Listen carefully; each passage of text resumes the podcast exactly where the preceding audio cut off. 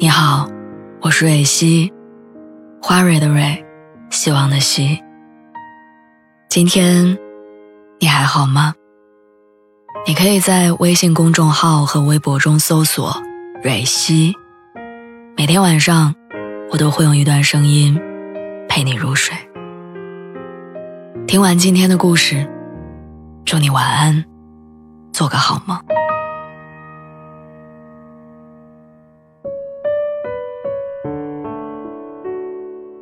不知道从什么时候开始，发朋友圈好像变成了例行公事。没化妆不发，没有好看的照片也不发。我们越来越倾向于把朋友圈经营成一张名片，而不是记录生活本身。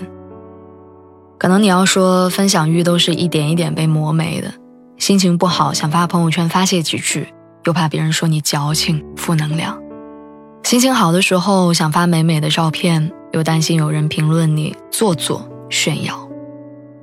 朋友圈明明是我们面向生活的窗口，如今却成为了我们的负累。我们渴望被关注，又害怕被窥探。随意点开一个头像，不是三天可见，就是一道横线。我们的朋友圈越来越小心翼翼。在电脑敲下这段文字的时候，我特意去翻了翻自己的朋友圈。二零二零年一共发了三十七条，有四条是旅游动态，其他基本都跟工作相关。而二零一九年发了五十九条，差不多都是生活分享。有朋友跟我说：“好羡慕你啊，可以经常出去旅游。”其实大家不知道的是，精致的照片背后，可能是一次很苦的出差，也可能是工作压力过后一次短暂的放松。但这些感受，也很难发出来。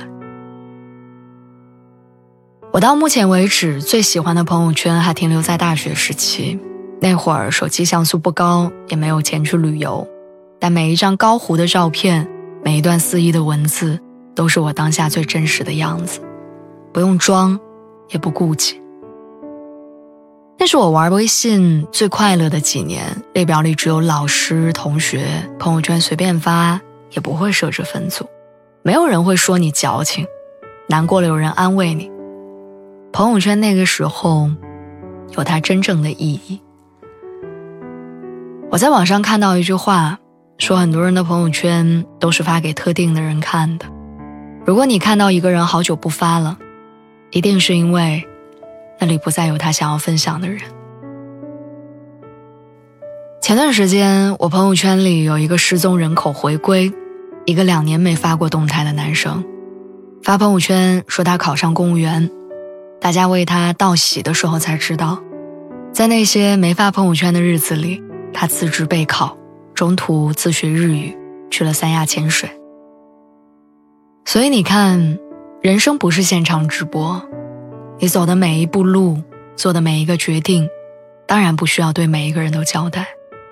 很多不发朋友圈的人。其实只是在默默为自己的生活努力着。可是，我更羡慕那些会发朋友圈的人，他们活得洒脱、肆意、自我，不止记录美好，也记得悲伤；不只分享快乐，也分享痛苦。那些鲜活的生活真相，被这群勇敢的人诠释的有滋有味。人生从来没有一帆风顺这种说法，只不过是有人享受当下的经历，憧憬未来的愿景，愿意把那些细碎日常里的感动，像收藏宝贝一样的收藏在一个名叫朋友圈的小盒子里。等到不顺遂的时候拿出来，就会再一次重燃对生活的热爱。希望你一切都好，希望我们的朋友圈。记录着你所有的开心、难过。晚安，祝你好梦。